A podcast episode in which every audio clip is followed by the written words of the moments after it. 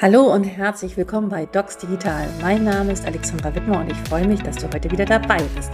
Das Motto dieses Podcasts ist Become a Digital Doctor and Change the Culture of Medicine. Das Ziel ist es, Ärztinnen und Ärzte zu inspirieren, neue Wege zu gehen, damit wir gemeinsam die digitale Medizin und Kultur gestalten und bleiben. Ich freue mich auf unsere gemeinsame Zeit und wenn du die bisherigen Folgen gehört hast, dann ist dir sicherlich schon klar geworden, dass es in Zukunft äh, bei uns auf in Anführungsstriche alte, neue Kompetenzen ankommen wird. Fast jeder meiner Gästinnen und Gäste betont das, dass es in Zukunft umso mehr um eine gute, empathische und verständliche Kommunikation zwischen uns Ärztinnen und Ärzten und den Patientinnen und Patienten gehen wird. Denn das wird den Unterschied machen, wenn digitale Anwendungen KI Diagnostik und Therapievorschläge machen wird oder schon macht.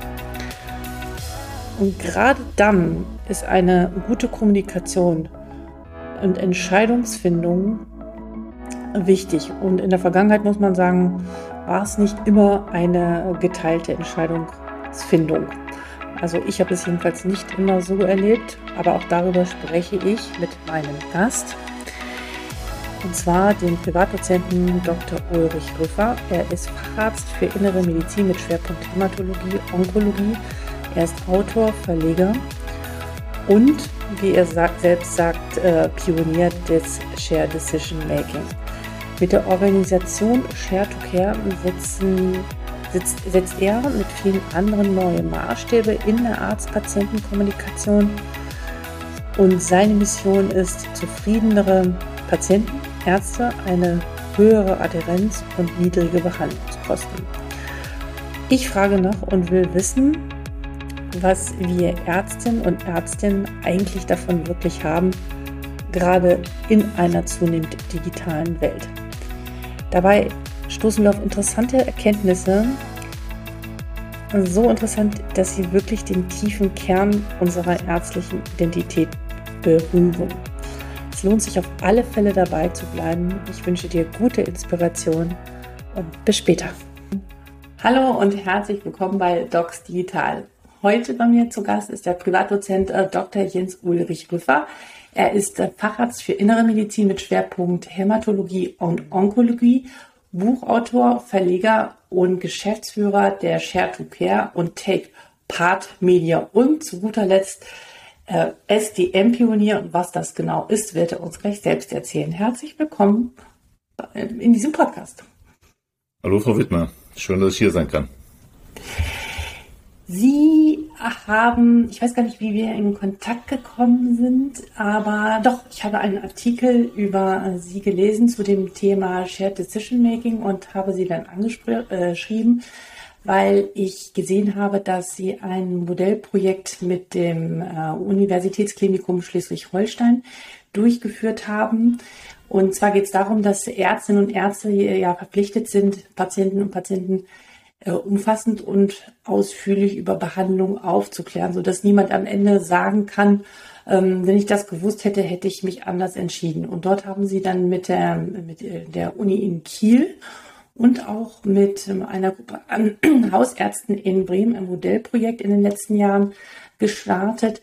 Äh, das Share-to-Care-Programm, wo es darum geht, dieses STM, also das Share Decision Making, äh, wirklich umzusetzen und in den Alltag zu bringen. Und dort hatten sie vor ein paar Tagen in Berlin, wenn ich richtig bin, eine Pressekonferenz und haben die ersten Ergebnisse vorgestellt.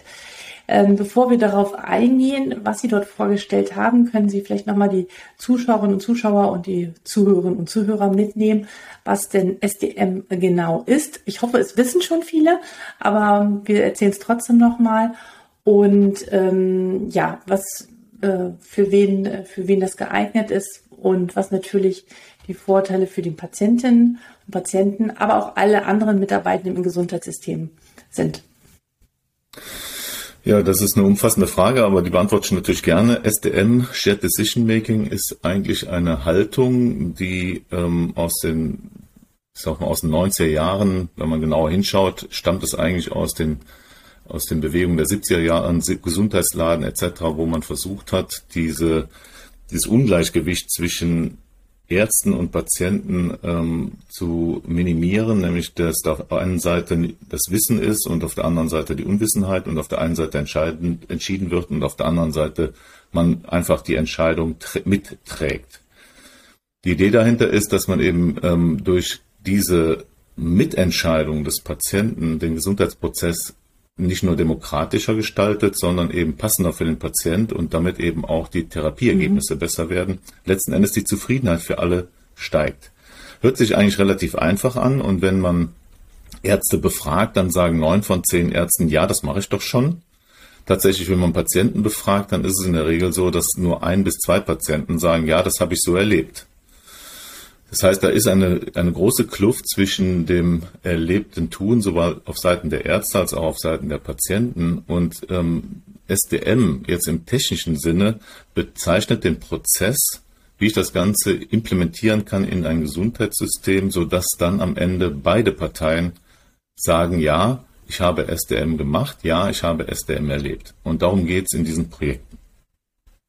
Mhm. Können Sie ja, an einem kleinen Beispiel aus ärztlicher Sicht äh, ja, einmal ein Beispiel bringen, wie so ein äh, Gespräch im Groben aussieht. Also ähm, wenn ein Arzt das macht versus ein Arzt, der es nicht macht. Weil Sie sagen ja, die meisten Ärzte empfinden es so, ja, ich habe das doch gemacht, ich habe meinen Patienten ausreichend aufgeklärt und der hat alle Optionen äh, von mir dargelegt bekommen. Äh, woran liegt es, dass da diese Kluft ist? Vielleicht können Sie ja mal ein Beispiel, wo es geklappt hat und ein Beispiel, wo es nicht geklappt hat, darstellen? Also ich glaube, die ähm, Beispiele sind vielfältig. Also ich, ich, ein mhm. kleines Beispiel, ähm, eine, ein, ein, Freund hatte mich mal vor kurzem angesprochen, seine Mutter, ähm, fast 90 Jahre alt, ähm, sollte, äh, war, sollte Antikoagulantien nehmen also Blutverdünner. Und sie hatte überhaupt, sie wollte es nicht bei einer Aortenklappenstenose, relativen Aortenklappenstenose, sie wollte es aber einfach nicht. Und hat das so auch der Ärztin erklärt. Daraufhin hat die Ärztin ähm, entschieden, sie würde diese Patientin nicht mehr behandeln und nicht mehr ähm, zu ihr nach Hause kommen. Die war bettlägerig und brauchte Hausbesuche. Und weil sie sich geweigert hat, hat die Ärztin entschieden, sie nicht mehr zu betreuen.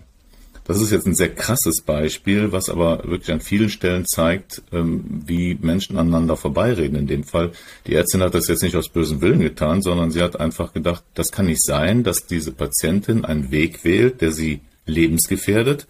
Dabei hat die Patientin längst entschieden, dass sie keine weiteren Maßnahmen mehr haben möchte, sondern gesagt hat, nee, wenn es so ist, wie es ist, dann ähm, werde ich, ähm, wird ein Ereignis eintreten, dann werde ich vielleicht sterben. Aber das nehme ich in Kauf.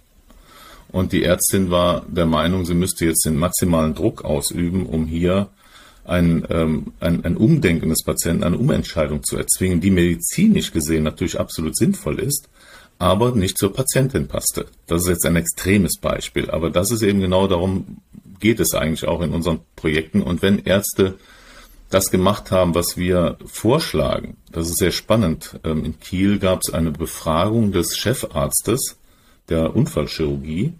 Der hat seine Kollegen nach der Implementierung unseres Projekts gefragt, wie es ihnen jetzt damit geht. Und da sagten die Kollegen, und das war das war sehr spannend, ein Großteil der Kollegen sagte, ich kann jetzt, gehe jetzt aus dem Patientenzimmer raus und kann viel besser damit leben, dass der Patient sich für eine Therapieoption entschieden hat, die ich gar nicht so gut finde.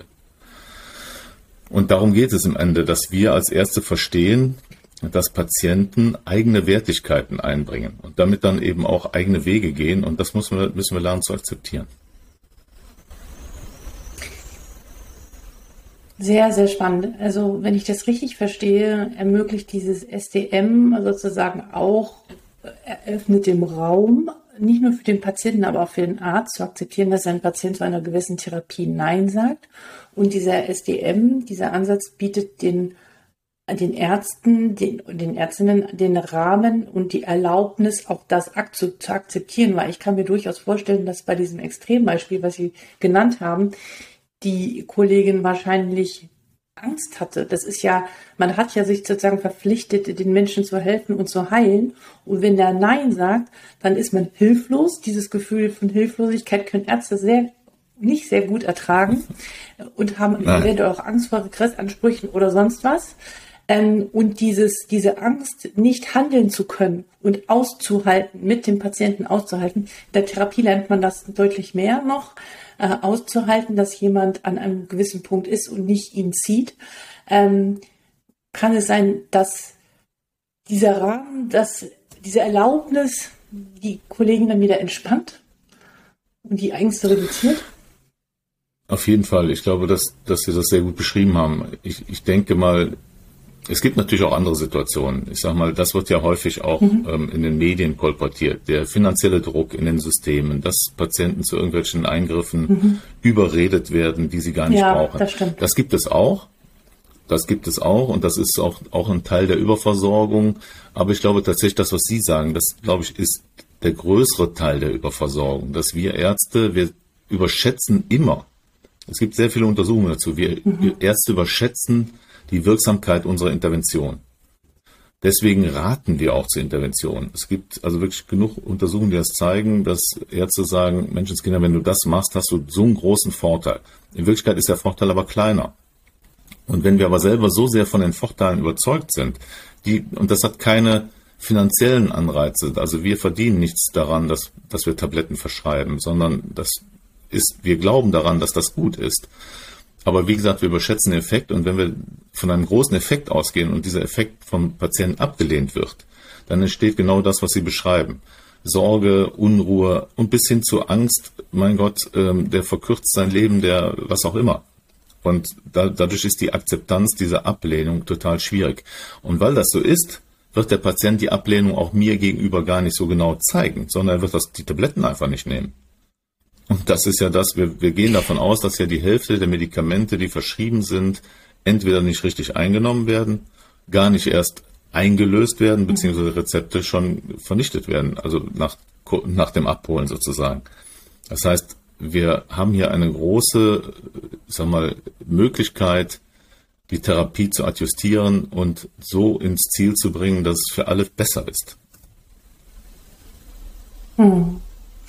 Wir überschätzen manchmal den Wert von bestimmten Therapien und unterschätzen das gesprochene Wort, würde ich sagen. Genau. Ja. Mhm. Und, und was wir jetzt ähm, natürlich auch total schlecht können und was wir nicht tun, ist, ist ja auch darüber zu reden, dass es auch die Möglichkeit gibt, nichts zu tun. Und dann einfach auch mal zu überlegen, abwarten. Ne? Was bedeutet das eigentlich? Ja, aber das ist ja etwas, was, also ich in meinem Studium nicht beigebracht bekommen habe. Dieses Zuwarten, erstmal geduldig sein, zuhören und aushalten, dass ich nichts tun kann. Ja, aber ich meine, das ist ja auch gar nicht wahr. Wir tun ja nicht nichts. Jedes Gespräch hat ja dieser, dieser, die, die, diese Wirksamkeit unseres Gespräches oder der, jedes Wort hat so viel Gewicht und kann so viel mehr in einem Patienten bewirken in eine gewisse Richtung, sei es in Richtung Heilung, aber auch in Richtung Verschlimmerung.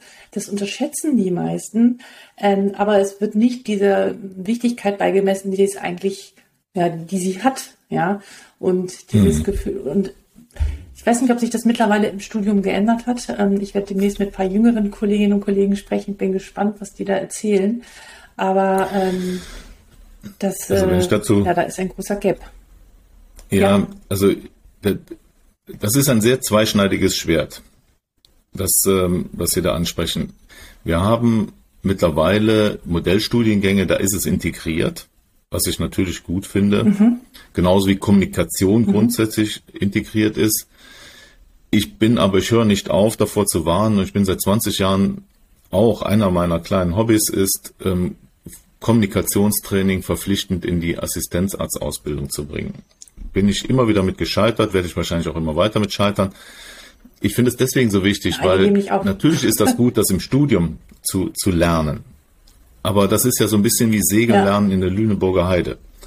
Und es ist sofort eine ganz andere Situation, wenn Sie ja. auf der Station stehen und Verantwortung haben. Das, dass dann eine Ausbildung im Studium gut ist, ist gar keine Frage. Aber es ist definitiv besser, das dann auch nochmal aufzufrischen und in diese Arbeitssituation mit reinzudenken. Das macht einen großen Unterschied aus. Deswegen, deswegen, deswegen sind auch diese SDM-Trainings, die wir dort in Kiel machen, die ja sehr, sehr kurz sind. Das sind ja nur vier Stunden netto, was die Kollegen machen. Und das ist aber auch hocheffektiv. Mhm. Die Patienten, die Kollegen, die vorher eher ab, so, so ablehnend sind, die dann hinterher sagen, Menschenskinder, das hat mir jetzt richtig was gebracht, jetzt habe ich richtig verstanden, wo ich den Patienten wie abholen kann. Und ich glaube, das ist was, ähm, mhm. also im besten Falle beides, im Studium eine Ausbildung, bisschen äh, Training, aber dann die ja. wirkliche Training on the Job dann wirklich im Arbeitsleben machen. Das wäre die Ideallösung. Und was waren die Hürden, die Sie dort, also als Sie dieses Projekt ausgerollt haben, ähm, das war ja sogar auch noch hauptsächlich zu Corona-Zeiten, habe ich gelesen, das war sicherlich noch schwieriger. Ähm, was waren so die Hürden oder die gesagt haben, oh, das will ich irgendwie gar nicht machen, weil sie wieder dachten, es wäre wieder noch mehr on top an Arbeit? Oder ähm, was hat sie davon abgehalten in erster Linie? Also tatsächlich ähm, waren die Hürden immens, ähm, weil natürlich alle Kollegen, also mhm. ich glaube, diese Arbeitsverdichtung in den Kliniken, die existiert natürlich wirklich. Und natürlich sind viele, viele Aufgaben ähm, da, die einen ein bisschen auch vom Patienten abhalten. Wenn dann eine zusätzliche Aufgabe kommt, die aber eigentlich dazu angelegt ist, Klar. das Leben zu vereinfachen, das zu verstehen, das ist erstmal schwierig. Und bei vielen Kollegen war die erste Reaktion einfach die, die sie generell haben, weil es eben eine gefühlte Überlastung gibt die ganze Zeit. Ähm, auch das ist ein wichtiges Thema. Was ist denn eigentlich Überlastung und wie entsteht die etc.? Was hat das mit Arbeitsorganisation zu tun? Das ist ja nicht heute unser Thema, aber darüber könnte man auch sehr lange reden. Aber mhm. wenn die Kollegen sich dann insbesondere von der, das ist ein Top-Down-Thema, ne? wenn, wenn der Chef grundsätzlich sagt, ja, ich verstehe das und das hilft und das wird uns äh, wichtige Erkenntnisse geben, dann ist es eigentlich auch ganz gut, bis in alle, in alle Ebenen hineinzutragen. Wenn, der, wenn, wenn die Leitung dagegen ist und sich dafür nicht öffnet, dann wird es generell schwierig. Wir haben solche und solche Beispiele erlebt. Wir haben bis hin zur totalen Verweigerung. Äh, eine Klinik Urologie hat sich komplett entzogen, aus verschiedenen Gründen. Mhm. Und wir hatten diese klassische Saulus-Paulus-Geschichte und wir hatten auch diejenigen, die von vornherein davon überzeugt waren. Und das können Sie in den Kliniken sehen, da wo äh, der, der, die Leitung von vornherein überzeugt war, da war die Implementierung schnell und gut zu machen. Mhm. Saulus Paulus war auch total spannend, hatte auch sehr viele Effekte. Und wie gesagt, bei der Verweigerung sind wir gar nicht weitergekommen.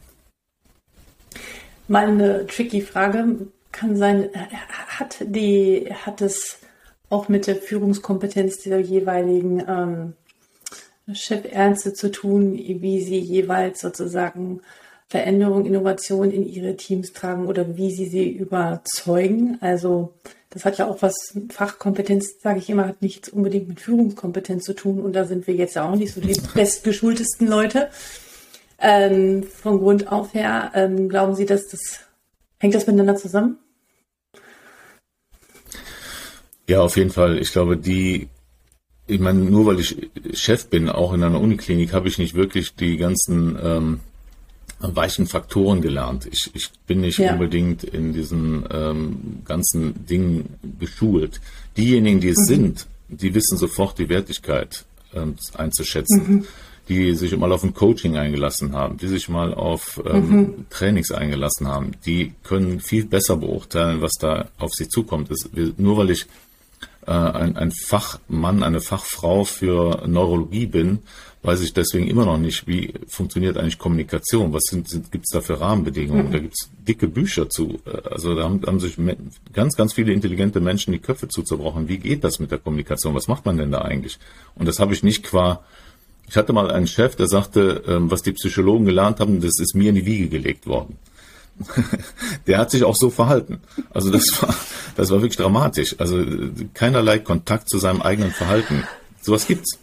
Aber wie gesagt, die Kollegen, die das von ne? vornherein ne? schon konnten oder die das, die dafür eine, eine Ader haben, da war das natürlich viel einfacher in die Klinik einzubringen. Hm. Ja, spannend. Und dann haben sie es aber um mal jetzt einen Schritt weiter zu gehen, bei denen, die es geschafft haben, gab es erste Ergebnisse. Und zwar haben sie ein, ein Ergebnis war, dass die Digitalkompetenz, äh, Quatsch, Digitalkompetenz, die Gesundheitskompetenz ähm, der Patienten gestiegen ist. Sie haben auch digitale Entscheidungshilfen, ähm, also online den Patienten zur Verfügung gestellt. Meine Frage jetzt bezüglich des äh, Ablaufs. War es so jetzt zum Beispiel Antikoagulation ja oder nein oder OP ja oder nein? War das so, dass Sie diese digitalen Lösungen oder Anwendungen vorab gesehen haben und dann ins Gespräch mit dem Arzt gegangen sind, also die Patienten sozusagen schon geprimed waren, um auch diese drei relevanten Fragen zu stellen, ähm, die es gibt, oder ähm, haben Sie das mit dem Arzt sich zusammen angesehen? Wie ist da der Ablauf gewesen? Also von idealtypisch wäre es natürlich so, dass die Patienten, also Sie haben es ja schon angesprochen, wir haben vier Interventionen. Wir haben die Schulung der Ärzte, die Schulung mhm. Teile der Pflege mhm. zu Entscheidungsunterstützer. Mhm. Und wir haben die Empowerment der Patienten. Das heißt, überall in Kiel sind Aufsteller, wo unser Eckhard von Hirschhausen, der auch Teil des ganzen Programms ist, mhm. die Patienten ermutigt, drei Fragen zu stellen. Und dann haben wir die Online-Entscheidungshilfen, die natürlich nicht alle Entscheidungen abdecken, aber mit den 80 Entscheidungen, die wir abdecken, ist es schon ein Großteil der Patienten, die solche Entscheidungshilfen nutzen können. Und idealtypisch ist es so, dass der Patient die von dem Arzt vorab bekommt, diese Informationen, den Zugang dazu, sich dann damit beschäftigt und dann in, deutlich informiert in das Gespräch geht, in dem er eben diese drei Fragen stellt, die Eckhard von Hirschhausen ihm nahelegen, nämlich welche Optionen habe ich, welche Vor- und Nachteile gibt es und mit welcher Wahrscheinlichkeit treten die bei mir persönlich ein.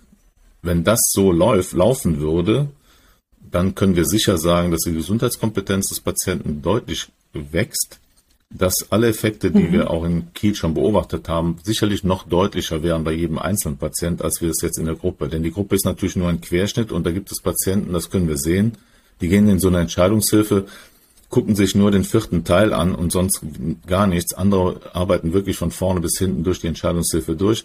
Also das ist was, was sehr menschlich ist, dass wir da sehr, äh, jeder seinen eigenen Weg hat, mit solchen Hilfen umzugehen. Aber selbst unter diesen Bedingungen haben wir Ergebnisse erzielt in Kiel, die sind unglaublich, also wir hatten sie selber nicht für, hätten das so nicht erwartet. Also wir können sagen, die Patienten sind gesundheitskompetenter. Ähm, das liegt, die Frage, fühlen sie sich besser auf die Entscheidung vorbereitet, haben alle Patienten mit Ja beantwortet. Das heißt, dieser Effekt ist eingetreten.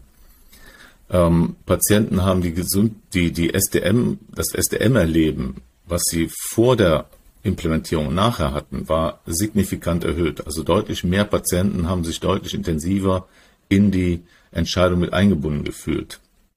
Die Ärzte haben deutlich besser SDM gemacht. Die SDM-Kompetenz der Ärzte ist um 50 Prozent gestiegen.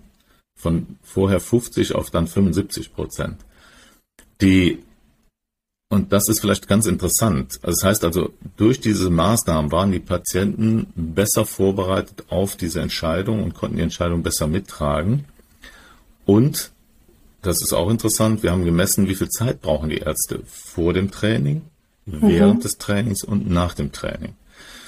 Und das ist jetzt kein, ähm, das, das ist jetzt kein riesiger Unterschied, aber wir können sehr vereinfacht sagen, wenn Sie vor dem Training zehn Minuten brauchten, brauchten Sie während des Trainings zwölf Minuten und nach dem Training nur noch acht Minuten. Das heißt, in kürzerer Zeit wurden die Patienten besser informiert.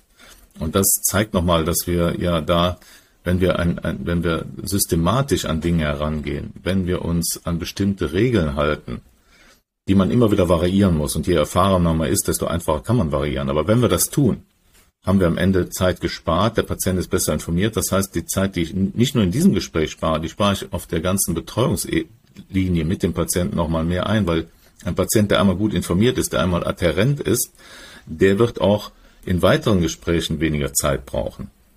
Und das ist, glaube ich, ein sehr befriedigendes äh, Erlebnis bei, auf Seiten der Ärzte. Das ist, glaube ich, nochmal ganz wichtig. Ja.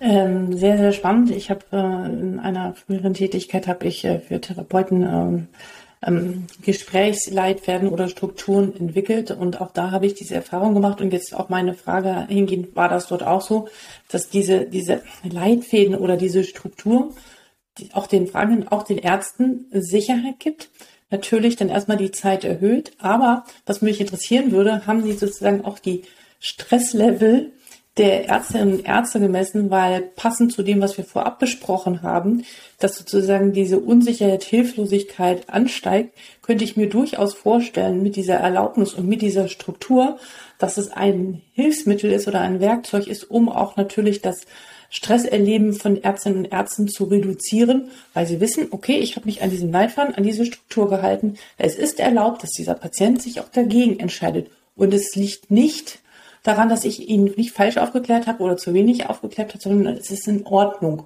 Haben Sie das gemacht? Mhm.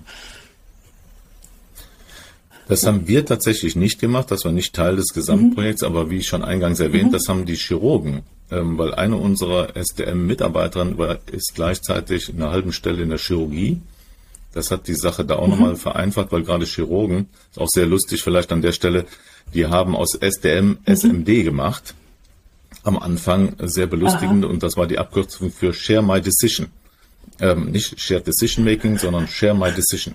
Aber in der Strecke mhm. waren die dann am Ende sehr, sehr engagiert und haben eben diese Befragung initiiert, in denen halt genau das herauskam, was sie beschreiben, dass die Kollegen über dieses Instrumentarium, was sie jetzt sozusagen sich angeeignet haben, über dieses Instrumentarium deutlich zufriedener aus den Patientengesprächen, sprich also auch mit deutlich weniger Stress mhm. rausgegangen sind weil sie gemerkt haben, dass sie Patienten besser erreichen, dass sie besser auch ähm, akzeptieren können, dass ein Patient sich mal für was anderes entscheidet und da keinen Stress kriegen, was ja manchmal auch beim jungen Kollegen so ist.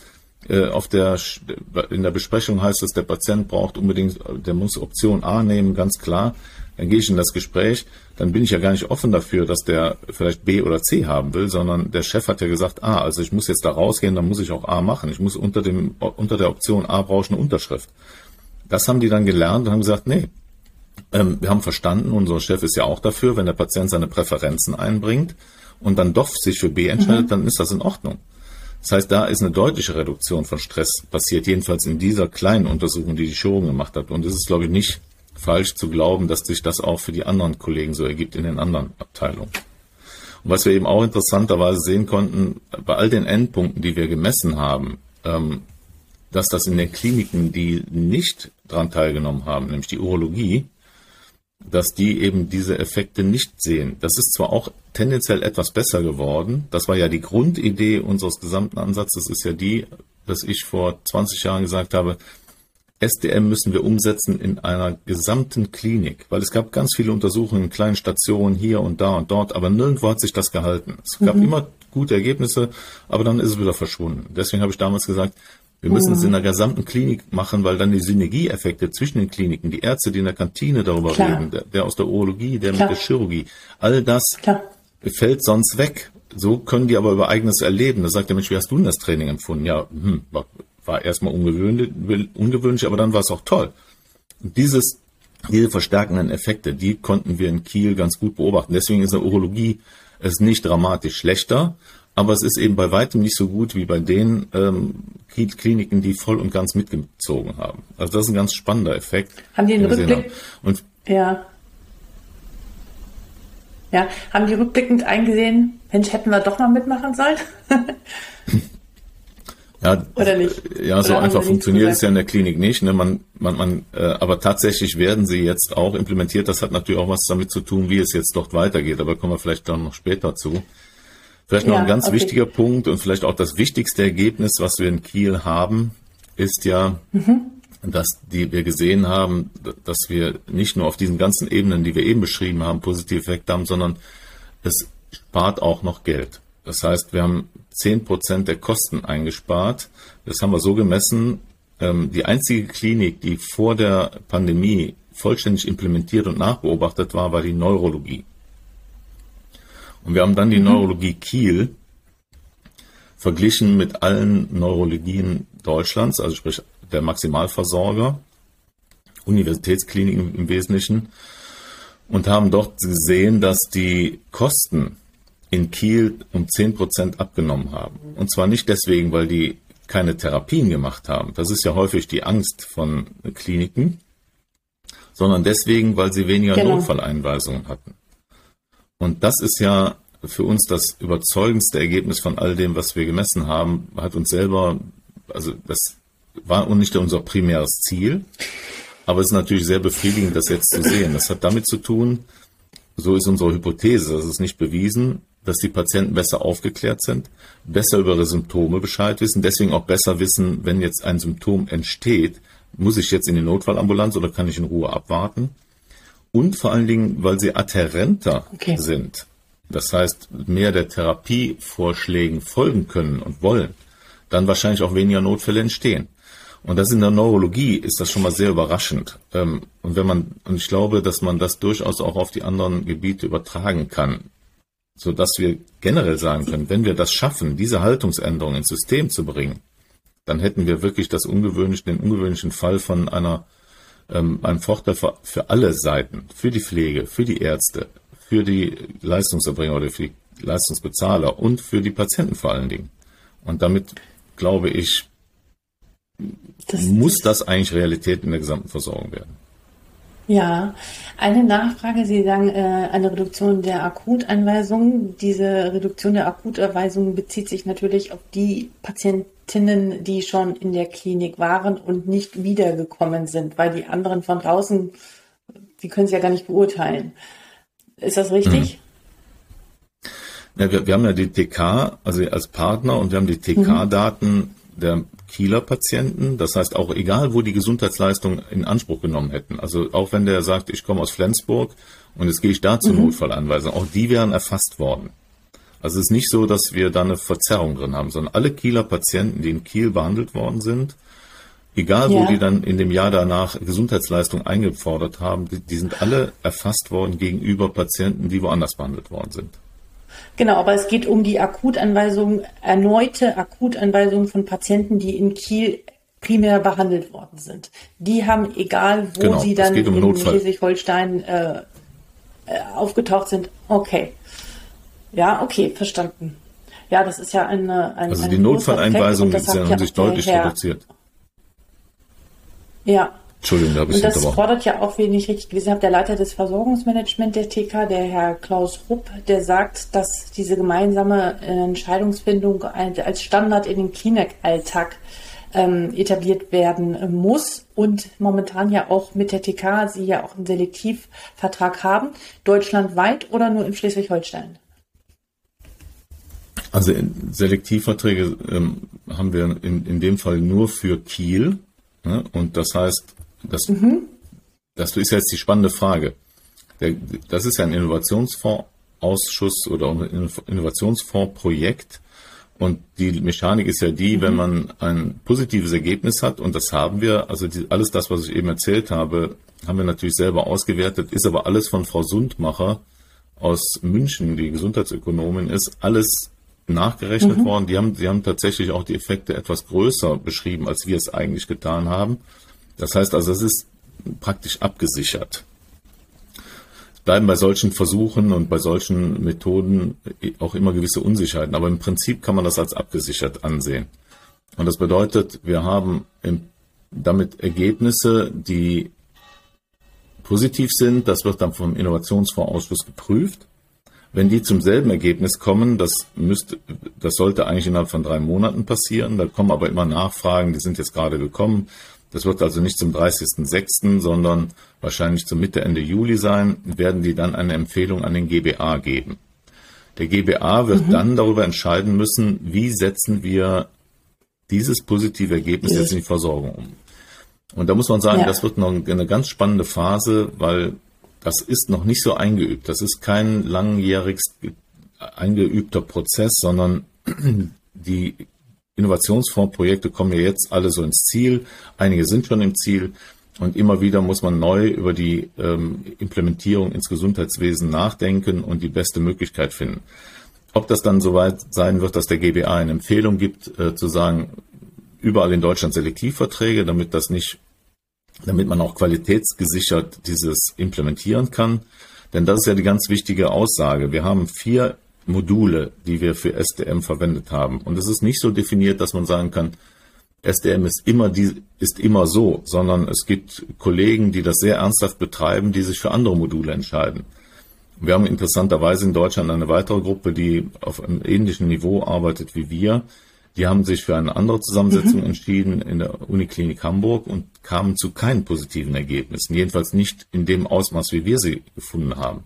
Die haben aber eben auch nur im Wesentlichen zwei Interventionen angewendet. Sie haben keine Entscheidungshilfen in dem Sinne gemacht und sie haben vor allen Dingen nicht äh, zwingend die Ärzte geschult. Die haben nur einen Teil der Ärzte geschult. Bei uns ist es ja so, dass mindestens 80 Prozent aller, aller Ärzte ja. dieses Training gemacht haben müssen, bevor die Klinik ein SDM-Zertifikat bekommt. In dem Selektivvertrag, den wir jetzt haben, ist es so, dass jede Klinik, die ein SDM-Zertifikat hat, eben auch einen Erlös erzeugt. Mit jedem Patienten, die es behandelt. Das ist natürlich jetzt auch der Grund, warum die Urologie jetzt nachziehen wird, warum die Urologie mhm. auch in, äh, die Implementierung macht. Also das heißt, wir müssen in diesem System natürlich auch diesen äh, Anreizkomponentenfolge äh, leisten. Aber die fortschrittlichen Kliniken haben verstanden und letzten Endes, dass das auf allen Ebenen Vorteile bringen wird. Und deswegen glaube ich, werden wir es auch, wenn, wenn wir den nötigen Rückenwind des GBAs bekommen, gut in Deutschland etablieren können. Mhm. Ja, und ähm, ich finde, so eine Form von Selektivverdrängung ist ja immer erstmal ein guter Weg, um erste Dinge auszutesten, was wir jetzt in diesem Fall getan haben. Ähm, ich habe aber auch schon Projekte erlebt, wo aufgrund von Selektivverträgen immer weiter dann im Endeffekt dann alle nachgezogen haben und das sozusagen die Eingangspforte war. Ja. Ähm, spannend, spannend. Ich ähm, habe gesehen, dass äh, das Thema Digitalisierung ist mir ja, liegt mir ja auch am Herzen, darum mache ich das ja unter anderem auch, ähm, dass man dieses äh, SDM ja bis zu einem gewissen Grad auch ähm, digitalisieren kann mit Aufklärungsvideos, Entscheidungsbäumen. Ähm, und die Frage ist es, wie halt hält man trotzdem die Patienten bei der Stange, dass sie das auch wirklich machen? Ist es immer so, dass sozusagen zu dieser Digitalisierung am Ende natürlich auch dann die Person, der Mensch da kommt, der das nochmal in einen gewissen Kontext setzt und äh, oder könnte das SDM auch nur für sich alleine stehen? Ähm, haben Sie da irgendwie Messungen gemacht? Also Kombination, also so in diesem Blended-Sinn, äh, Anwendung für sich alleine äh, kombiniert mit äh, einem einer Ärztin dazu oder Arzt? Ja, das ist eine spannende Frage. Wir, wir wollen Tatsächlich ist es so, dass wir die digitalen Potenziale noch gar nicht in dem Maße ähm, gehoben haben, wie sie da sind. Ähm, wir haben jetzt erstmal so ein Basiskonstrukt mhm. gehabt. Und das kann ich Ihnen ganz einfach sagen. Wir haben eine Lernplattform für die Ärzte. Das ist, das Training besteht mhm. aus einer Stunde Online-Training und zwei Präsenztrainings. Für die. Präsenztrainings müssen die Kollegen Videos aufnehmen mit, von Gesprächen mit Patienten, die dann ähm, analysiert werden und wo die dann ein individuelles Feedback bekommen.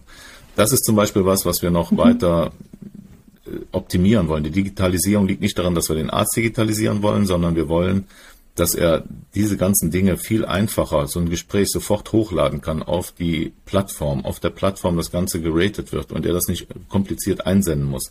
Also hier geht es vor allen Dingen bei Digitalisierung um Arbeitsvereinfachung und nicht um Ersetzen. Mhm. Und dann geht es darum, dass wir, mhm. aus, dem, aus der Entscheidungshilfe werden wir, jetzt sind wir gerade dabei, ein Encounter-Tool zu bauen. Das heißt, ähm, die Entscheidungshilfe, die der Patient kriegt, das ist ja für viele Ärzte so, dass sie das auch sehr spannend finden, was da drin steht, weil sie gar nicht so im Detail die ganzen Studien kennen, die sich dort im Evidenzbericht, den wir jeweils anfertigen, wiederfinden. Und die Idee dazu ist jetzt aus dieser Entscheidungshilfe ein Encounter-Tool zu machen, in dem Sie dann mit dem Patienten sitzen.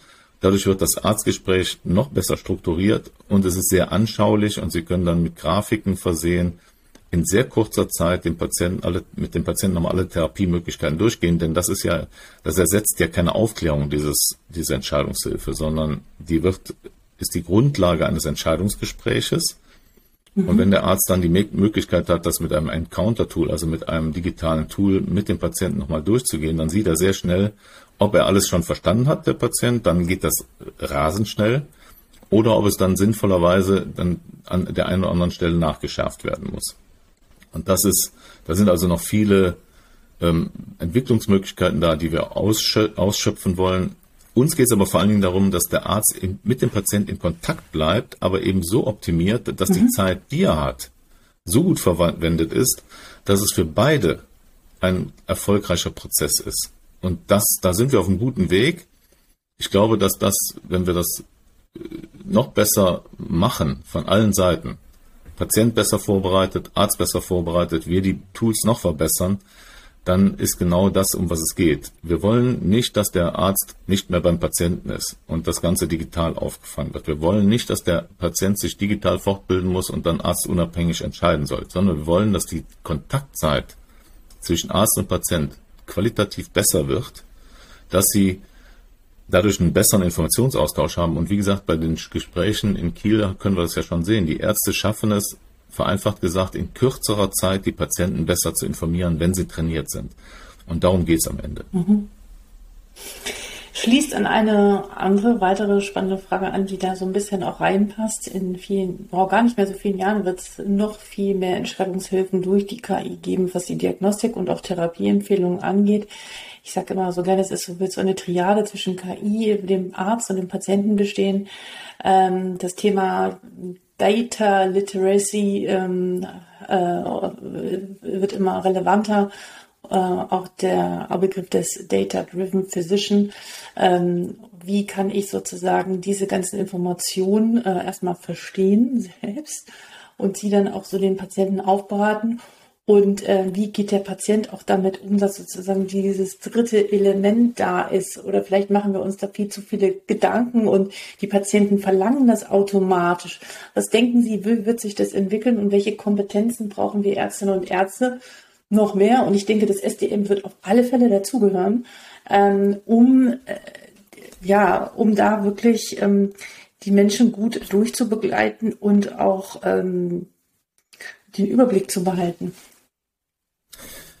Ich glaube, dass also das ist ja so ein bisschen wie die Einführung des MRTs oder des CTs. Also plötzlich kommt da eine neue Informationsquelle. Ja, genau. Und am Anfang weiß keiner so genau, hm, wie machen wir das denn so richtig? Und jetzt ist es ein absolutes normales Ding. Trotzdem mhm. muss ich das dem Patienten erklären. Was, warum brauche ich jetzt ein MRT und wozu brauche ich das tatsächlich? Und so mhm. wird es mit der äh, Artificial Intelligence auch sein die, die ist noch in den Kinderschuhen. Ich glaube, wir dürfen sie nicht überbewerten, sondern es, da gilt es genauso wie bei SDM eine saubere Methodik dahinter zu haben, denn das mhm. ist ja eigentlich nichts anderes als Daten sammeln, diese Daten in einen sinnvollen Algorithmus zu bringen und da fängt es ja schon an, wie sinnvoll ist der denn eigentlich? Und damit im besten Falle auch Fragen zu beantworten, die wir haben. Häufig werden ja auch künstliche Intelligenzen ähm, hinter Dinge gestellt, wo ich sagen würde, ja, die Frage habe ich gar nicht, die ihr da beantwortet wollt. Ne? Also das heißt, da muss noch viel Sinnfindung und äh, da, da ist noch viel Entwicklungspotenzial. Aber wenn, also meine Vorstellung ist ganz klar, wir werden sauber gemachte künstliche Intelligenz und das bedeutet, ich habe einen Algorithmus, den ich retrospektiv über Daten ablaufen lassen, dort evaluiert habe, den ich dann in prospektiven Modellen erprobe und auch sauber bestätige, ja, dieser Algorithmus ist geeignet, um meine Frage zu beantworten. Wenn das so ist, dann ähm, wird sich das auf jeden Fall durchsetzen. Und äh, das ist natürlich klar, das wird sich erst in den Spitzenzentren durchsetzen und sich dann in, die, in der breiten Versorgung ähm, ihren Platz finden. Da mache ich mir überhaupt keine Sorgen. Also, ich glaube, dass es einfach nur darum geht, das ist wie bei jeder anderen Geschichte, das ist eine rein methodische Frage. Das, da bin ich völlig unemotional. Das ist eine wichtige mhm. Hilfestellung, die muss sauber erarbeitet sein.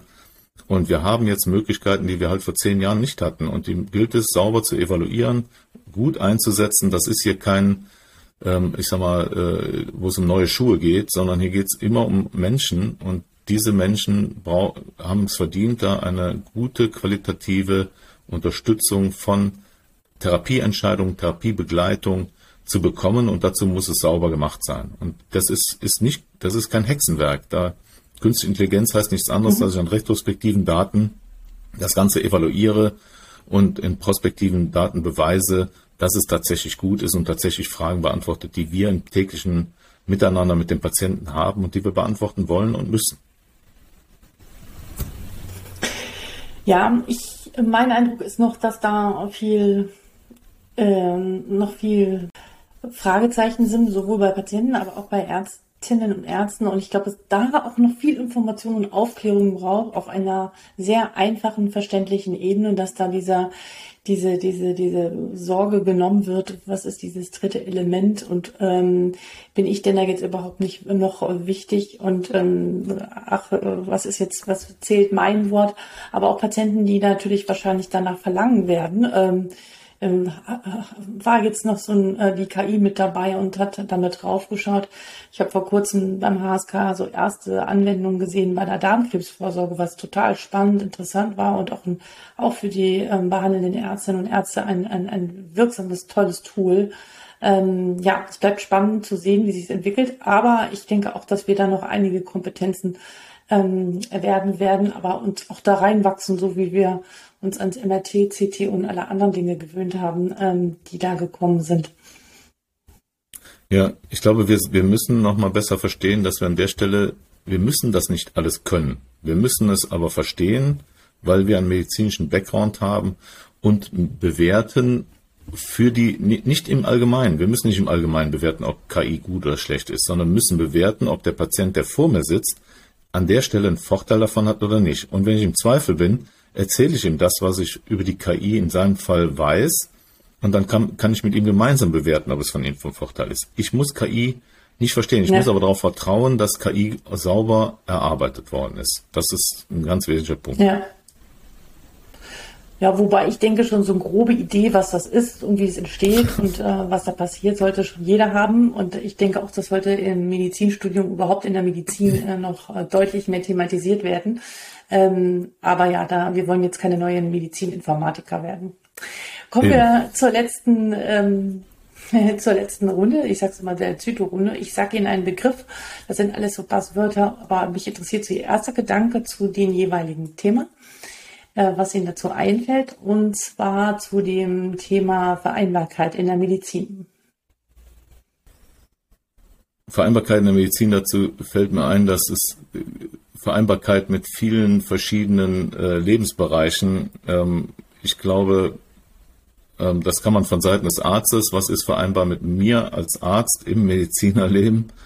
Ähm, mhm. Was ist vereinbar mit Medizin und Gesellschaft im Allgemeinen? Da könnte ich jetzt sehr, sehr lange drüber sprechen. Okay. Das Thema Prävention. Ja, Prävention ist sicherlich das eine große Herausforderung, weil es nämlich einerseits viele Erkenntnisse gibt und andererseits aber auch die Frage gibt, warum, äh, es gibt ja Kollegen, die sagen, wenn wir Prävention richtig machen, haben wir keinen Krebs mehr.